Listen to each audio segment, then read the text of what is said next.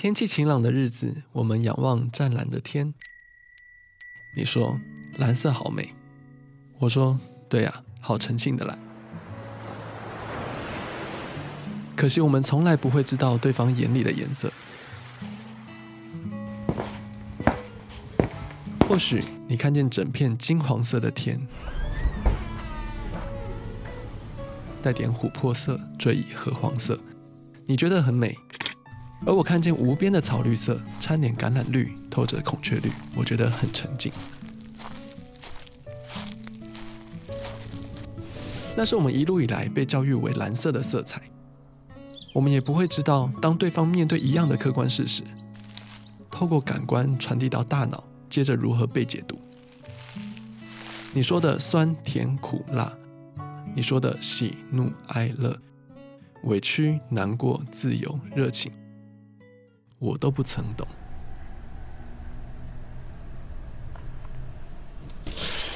我渴望透过你的话语和眼神，想象属于你个人独一无二的缤纷世界，属于你自己他人无权左右的绝对感受和想法。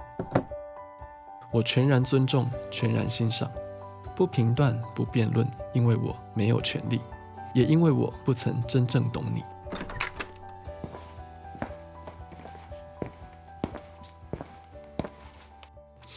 换作是你，你看到什么颜色的天空呢？甲板日志，带你认识同志的大小事。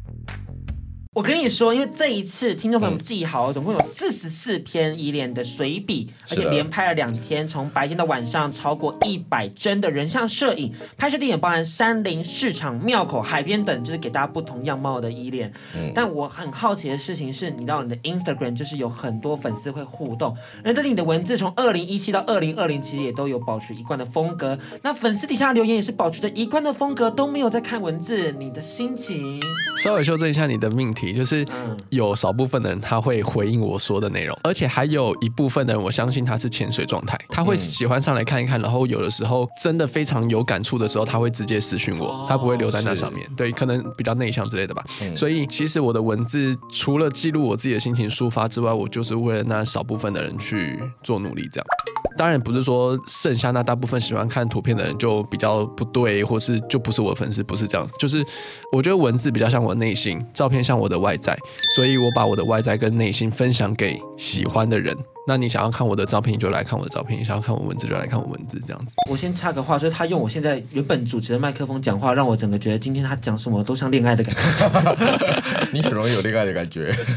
还有蛮多人哦，就是断断续续就会跑来跟我说：“哦，我原本是因为你的照片，所以被吸引进来看，然后发现你的文字。”更诱人啊，更感动大家这样子。我发现这些人是我的被我设计的人，嗯、就是我会用一些比较，例如说比较露骨啊，或比较呃养眼的照片，然后去吸引大家进来。嗯、那你先成为我的粉丝，你再看你喜不喜欢我的文字，因为毕竟文字没有办法那么容易让大家一眼就看到，你要稍微静下心来读。这让我想起那个谁，你知道吗？就是吴一农，他不是在选举的时候就有说，呃，或许大家可能是因为我的外表先喜欢上我，但是如果你因为我的外表喜欢上我，后来去认识。是我的证件的话，我觉得这也是一件好事。如果能因此让你更认识国防的资讯的话，嗯、我觉得那这个身材也有它的益处。我觉得就跟你刚刚讲的是有点磨合的感觉。因为手心手背都是肉啊，就我的外表也是我，就是我不会因为你只喜欢我的照片，然后我就觉得不被重视或什么，嗯、对啊。嗯而且我觉得把就是自己外表经营的好，我觉得也算是需要很大一番努力，而不是大家能够一分为二，觉得说哦，外表就是外表，然后内涵就是内涵。一副好的肉体是要付出非常多时间、努力跟科学上面的计算。因为像我们两个就是完全做不到，真的可以的。我现在工作作息很惨，是我大概都是晚上三点才能睡，然后早上大概九点又要上班。我自己的长辈就是他很认真的工作，突然有一天他就中风了，嗯、然后一切全部就停摆下来，那他还是活得好好的，然后开始就复健干嘛的。所以只是你有没有被这个问题打击到，你有没有真的重视这个问题？当你真的站不起来了，你只能躺在床上的时候，你才会回头去看你的健康要怎么照顾。对，所以。嗯，我觉得这个也是需要缘分的啦。所以你什么时候会领悟到我应该要做这件事情？我不是说运动是绝对正确的事情，只是对我来讲是对。所以对你来讲，可能某一些人他可能他的生命就是不需要运动。那你要怎么过得健康、过得快乐？那希望他有他自己一套的方法。应该说他在讲，应该说是你人生重视的事情的序位啦。对啊，对啊，因为你因为你先重视工作，你如果工作没有做完，我就不能睡，所以你拖到三点才睡。如果你如果今天把你的睡眠放在你第一个 priority 的话，其实你就会说哦，时间到我一定要去睡，不行。好像一定要你生病到一个程度之后，社会才会对你有一点点怜悯。但其实每个人在健康的状态，只是六十分以上，我们都叫做及格。但其实你从九十五分可能开始在退步成九十四、九十三、九十二，然后一直到哪一天你不及格，人家才会愿意去包容你的特殊状况。哎，我刚刚听到一句话，我就想到一件事情，就是因为他刚刚提到说，好像社会一定要我们到某个状态才会开始怜悯你，然后就想到你，你其实里面有很多文章是你先对社会有一些负面的想法后，然后你试着去厘清自己的思绪，然后去面对社会，你是不是其实对社会有抱持着一些比较 negative 的 thinking？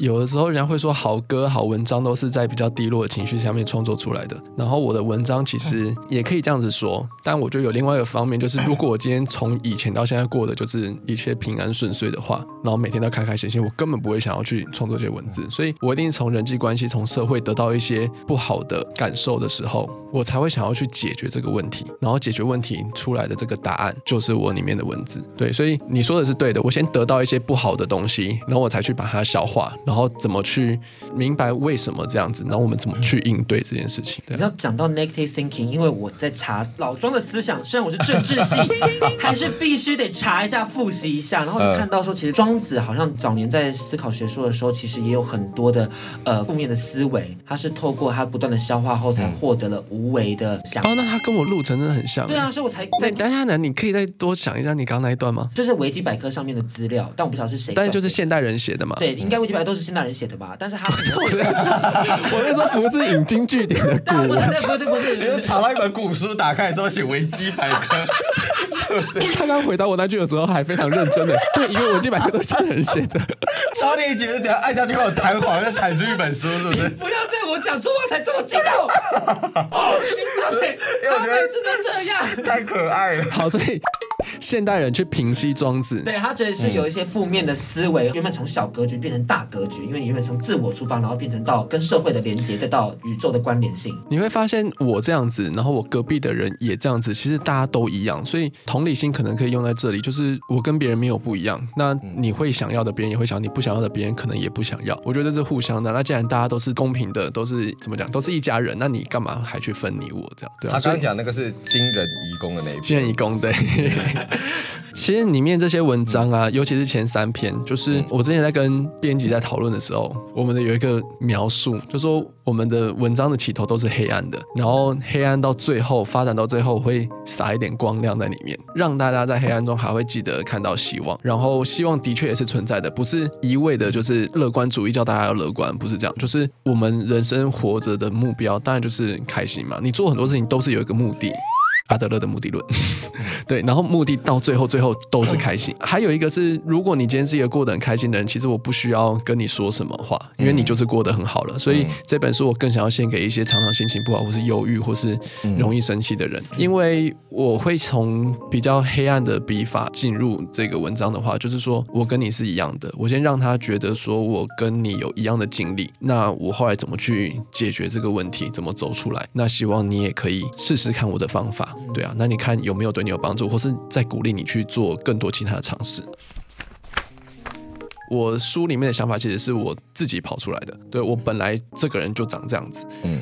只是不小心读的他们的书，就发现说啊，他们想法跟我的很接近，好像我们是同类人，然后可以得到一些支持跟安全感。一方面也可以顺便因为引用先人的引经据典，嗯，让读者觉得我的论述是更值得信任的。那阿德勒的话，因为其实里面在我们的篇章里面也有提到，是被讨厌的勇气那本书有被提到嘛？嗯，那我还蛮好奇的是，因为人际关系这件事情，随着时代的演变。虽然说看起来好像有些微的不同，但其实大家烦恼还是差不多的。你自己怎么样看待自己的现在的人际关系？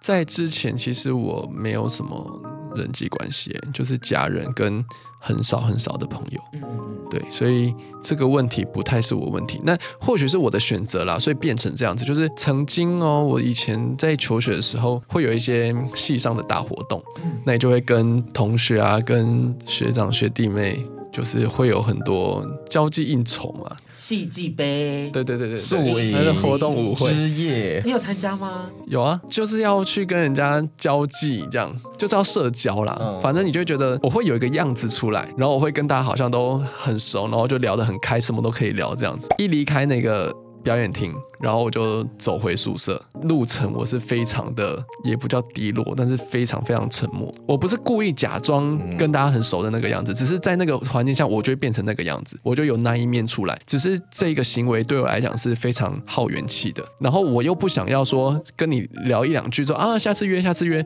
讲下次约之后就再也没有约了。我不是这种人，我只要讲下次约，我就会一直记得，不管我们到最后到底有没有约，他是我下一次约会之前每一天都会惦记着的事情。所以，我如果跟很多人讲说下一次约，下次约，下次见面，下次吃饭，就会在我心里有很多的负担。那一次回去，我就想说，我刚刚到底在干嘛？然后我真的是喜欢做这样的事情的人嘛？然后从此以后，我就是有这样的活动，我就会少参加。我觉得这个部分跟我有一点像，就是我会希望跟每个人是很深入的交往。嗯，我会真的很了解你，或者我们可以很认识彼此，而不是每一个人都是像蜻蜓点水一样。你是很容易亲近，但是你很难让真的某一个人走进你的内心。哎，有些人会跟我说：“哎，你刚好都不跟我讲什么什么事情，你是不是不把我当朋友还是什么的？” 你是不是失恋的时候就大家都不知道你失恋了，然后就过一阵子，然后你就说：“哎，我前一阵子失恋那种。”就我可能连讲都不讲，就是其实说你不要说什么网络上的人觉得我很神秘，其实连我身边的人都觉得我很神秘。然后很多事情他说。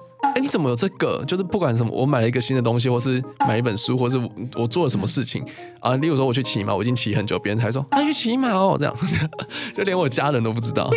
你们两个真的像到不得了哎！那我们双鱼座啊，嗯，真的有在相信星座的吗？刚不是说这大数据吗？所以这是真的，因为他也是这样，你知道吗？我觉得都不会讲的。我觉得我们感情是很丰富的人，然后所以我们把感情交出去的时候，对我们来讲是很伤的。你要不要开一个什么双鱼座频道？我觉得必须啊，因为我刚刚听到那段话，我就想到你，我想到你的人生，因为他其实有很多。因为我也大部分都是这个样子。对，他欢迎收听双鱼座的频道，你现在收听的是 FM 九六点九轻松电台。天空的维他命 C，你是主持人。我们现在是维他命 E 哦。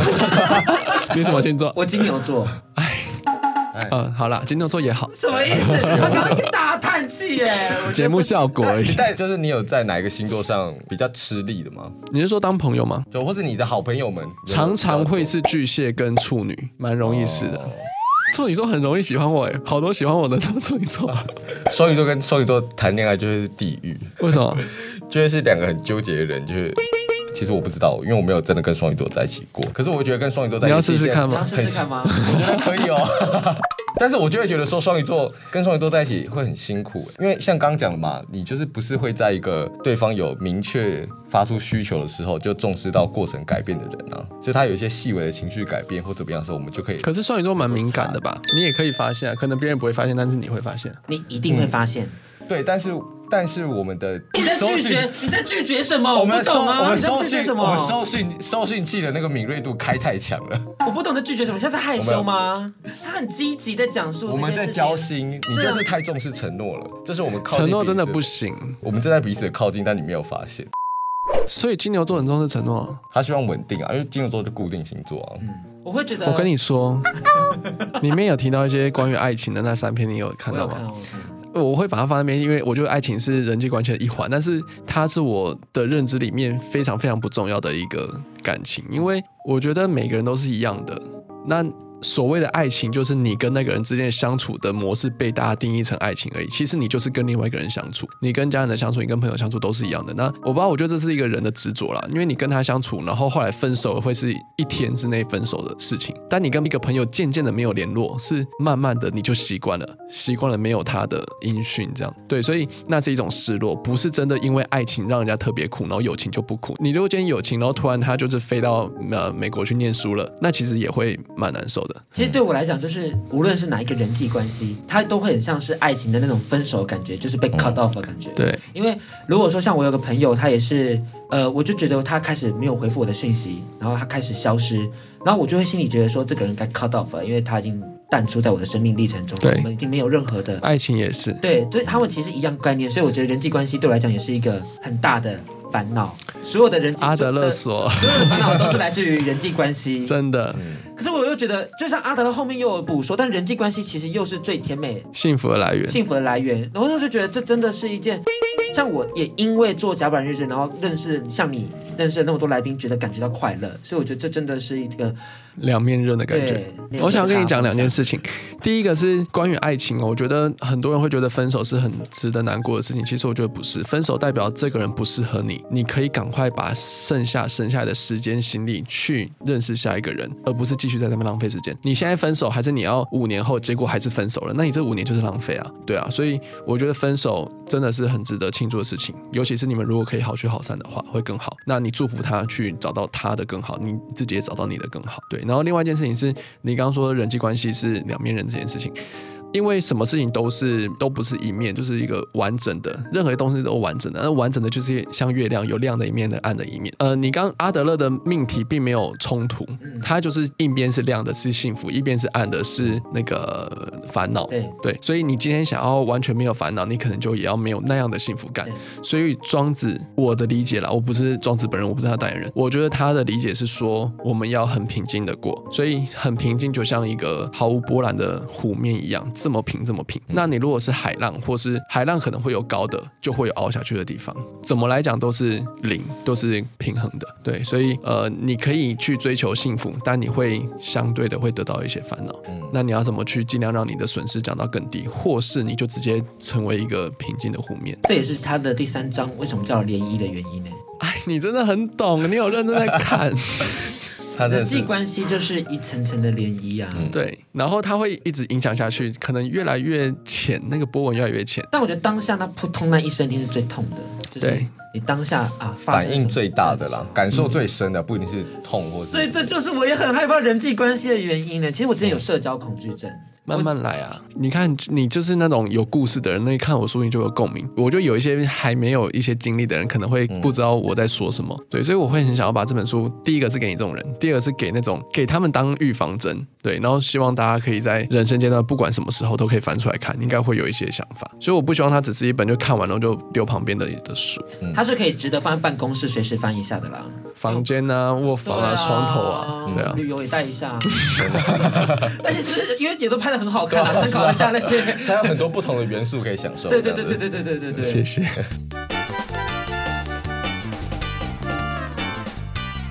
这句话写的很好哎。阿德勒曾经说过一句话：“Along the path which the patient himself has taken。”我有念错吗？念的很好。你知道我要讲一个很羞耻的事情，我必须要坦白。我在报歌名的时候讲 Ariana，然后他的姓是什么？Grande 啊。Grande，你知道我念什么吗？什么？Grande，你怎么有一种好像什么印度腔？然后你知道出来的时候都说：“哎，Grande 来了，Grande 来了。”什么 Grande？Grande 真的出事哎！我我的我人生最大的黑历史就是 Ariana Grande。但你很常发音发错，不是吗？不是，你还可以把这件事拿出来讲，代表你很可以面对自己的过往。因为这都是无常啊。就是接纳自己啦，真的，我觉得接纳自己很重要。接纳自己的全部，而我们，你真的每一篇都有念呢？真的要吗？你知道那一天呢，我在签书会，然后跟主持人聊聊聊聊到一半，我突然就是有好多话想要讲，我说啊，你们去看那篇，然后我也是就直接把那篇名讲出来，就是把我真的想的东西都写进去。但是现在有第二个更了解他的人，就是你。有没有很感动？有，我发现他发现他是他更想跟你在一起。结婚，结婚，结婚！哎、欸，这样我太、哦、我太重视承诺了。我这样我们要调整一下，我们要磨合。你是会相信爱情有磨合空间的人吗？嗯，可以啊。像你们刚刚有问我说我的选对象的标准吗？对对，没有这回事。就是有一天你会说哦，我喜欢大眼睛的，偏偏某一天你就是看到一个小眼睛，然后就是喜欢他了。我觉得。我还有想要写一篇，这个我还没有写。就是你喜欢一个人，是因为你喜欢他，不是因为 blah blah blah，那都是借口。你不喜欢一个人，也是因为你就是不喜欢他，那些理由都是假的，骗自己骗别人。哎，你知道我青葱这一篇就是讲的一个比较空灵、比较大方向的东西。所以你对于任何事情的执着，包括对爱情的执着，其实你不是放不下这一个感情，你就是觉得说，我怎么会被劈腿？我怎么可以输给这个？我怎么败在他手下？你就是不愿意、不甘心、不舍得，没有别的，你就是不放过自己而已。而且我其实不是叫大家一定要放下了，就是你今天还是放不下，你还是喜欢他，你就是努力的去爱他。等到有一天你真的伤的太重了，真的不想要再继续下去了，那你就直接转身离开，没有在那边狗狗底的。对啊，藕断丝连是最没有意义的，我觉得。天哪，我们今天真的讲给某个听众。对。Anyway，你大家有意识到吗？他刚刚讲了这么多，其实这些东西都来自于他的真实的生命经验。嗯、所以我希望你可以帮我们选两个段落来和我们分享，来聊聊你这些段落里面发生的。什么样有趣的事情，或是你自己的一些抒发故事？那我就先念跟书名同名的这篇。好，那你顺便跟我们听众朋友讲一下，它是在第几页？一百一十三页。你的蓝色不是我的蓝色。我想要先说一下，就是有些人会觉得蓝色是什么意思，然后可能是有人就说会有色差，或是说忧郁，或是说那个叫什么自闭症的小孩，他们有一个代名词，就是跟蓝色有关系。嗯但我想要讲的是同理心，就是我看到的蓝色跟你蓝色，应该我是觉得没有办法被证明是一样的，所以会尊重彼此的颜色。天气晴朗的日子，我们仰望湛蓝的天。你说蓝色好美，我说对呀，好纯净的蓝。可惜我们从来不会知道对方眼里的颜色。或许你看见整片金黄色的天，带点琥珀色，追以褐黄色，你觉得很美；而我看见无边的草绿色，掺点橄榄绿，透着孔雀绿，我觉得很沉静。那是我们一路以来被教育为蓝色的色彩，我们也不会知道，当对方面对一样的客观事实，透过感官传递到大脑。接着如何被解读？你说的酸甜苦辣，你说的喜怒哀乐，委屈难过自由热情，我都不曾懂。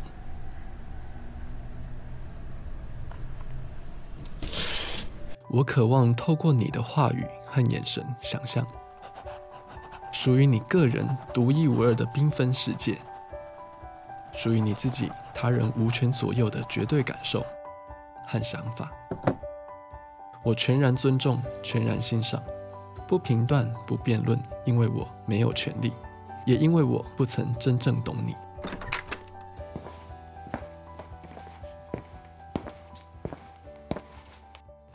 换作是你，你看到什么颜色的天空呢？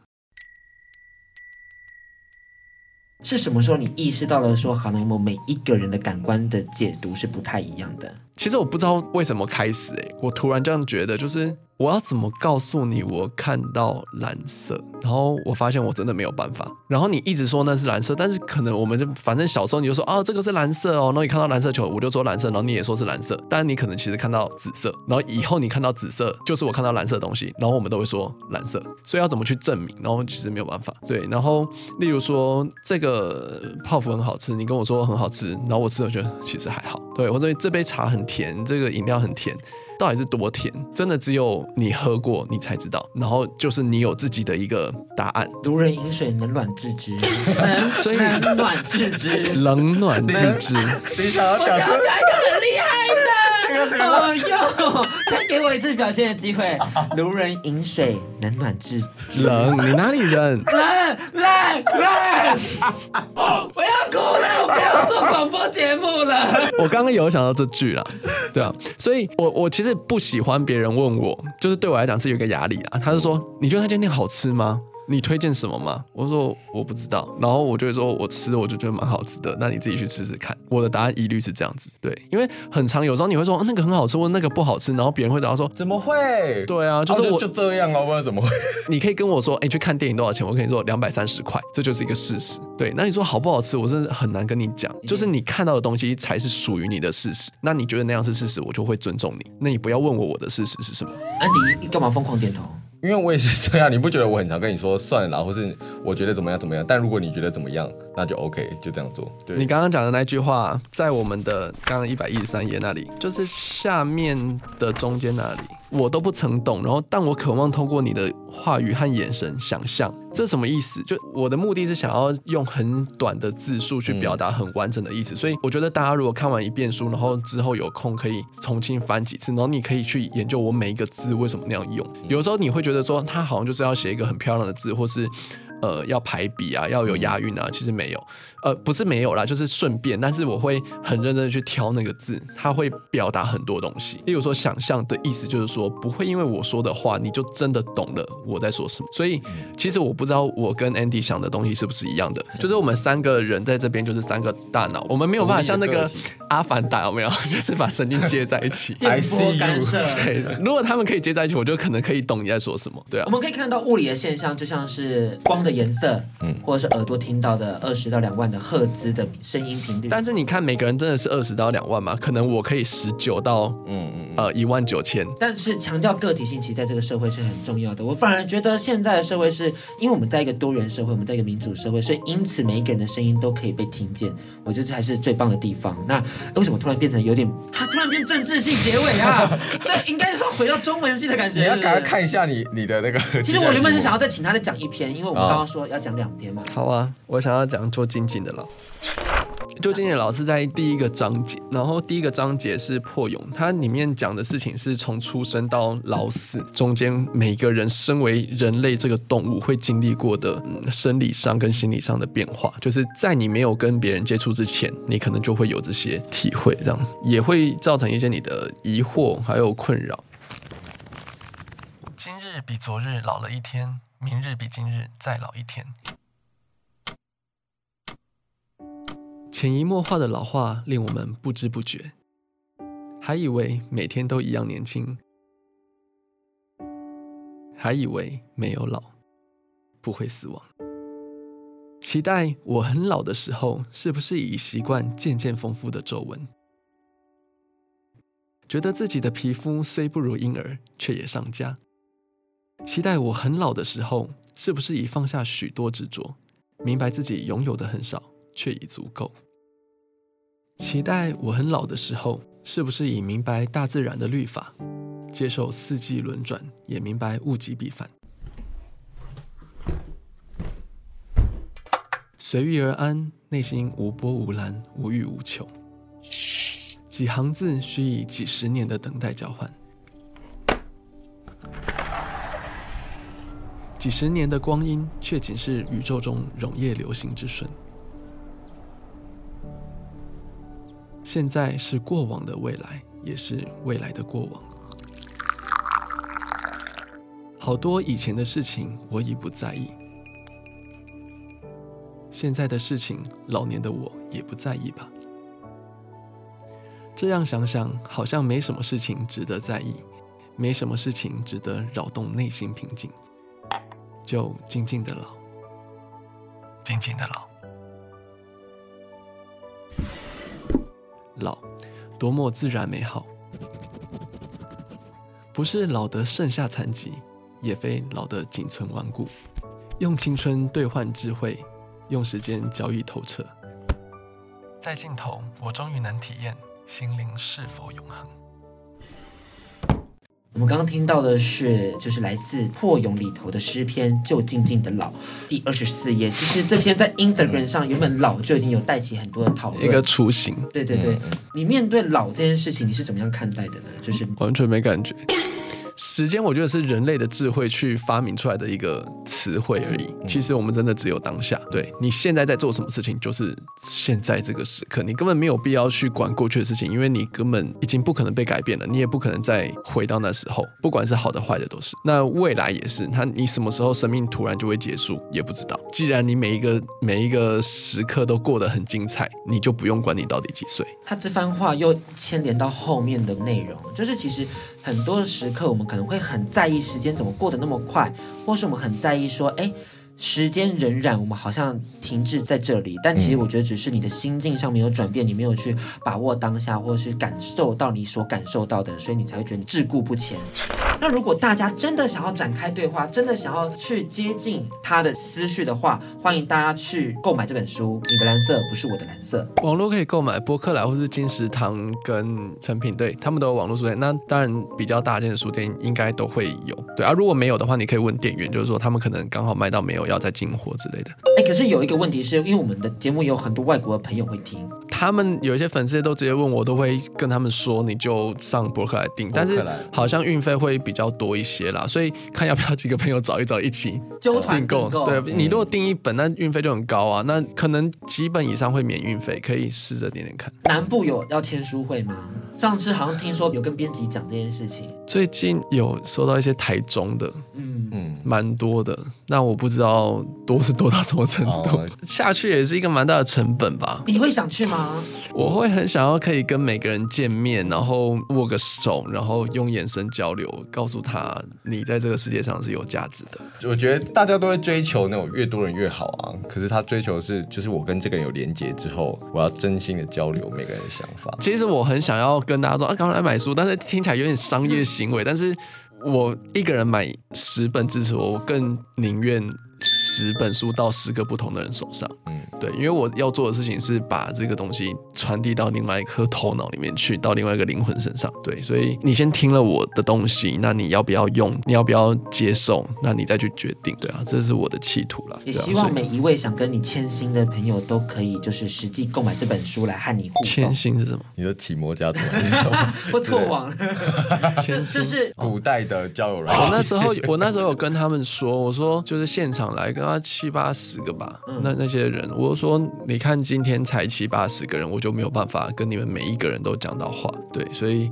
呃，如果像大明星他们的演唱会一一场就几千人或者万人的，就是有时候真的有一种无力感啦，对啊，所以为什么我会想要出书？就我觉得我的文字可以被存留在这里面，那也许可以被一直被复印啊，或是给更多人看到，对啊，所以那时候出版社找我出书，我才会答应。我觉得每一个行为背后一定要有一个目的，那这个目的是不是你真的要的？对啊，也不是说出书或是你一定要去影响很多人，你自己想要在自己的小世界里面过得很快乐，那也是一个不错、很值得赞许。的选择，他这时候就是要进歌的时候，因为他讲到一个非常棒的 ending，我们就是不要再多 再衍生出去了，是不是？出去，因为就是我们衍生的不好，又尴尬。因为这集其实啊、哦，我跟你说啦，我们为什么要做弟弟来 play，但不小心做的太过于，你知道，太有深度，太有深入了，我一定要把它做成广播，就这样子。OK，伊莲的频道、脸书跟 IG 怎么样搜寻到你？嗯，可以打游泳教练或伊莲 boy，Y I L I A N B O Y。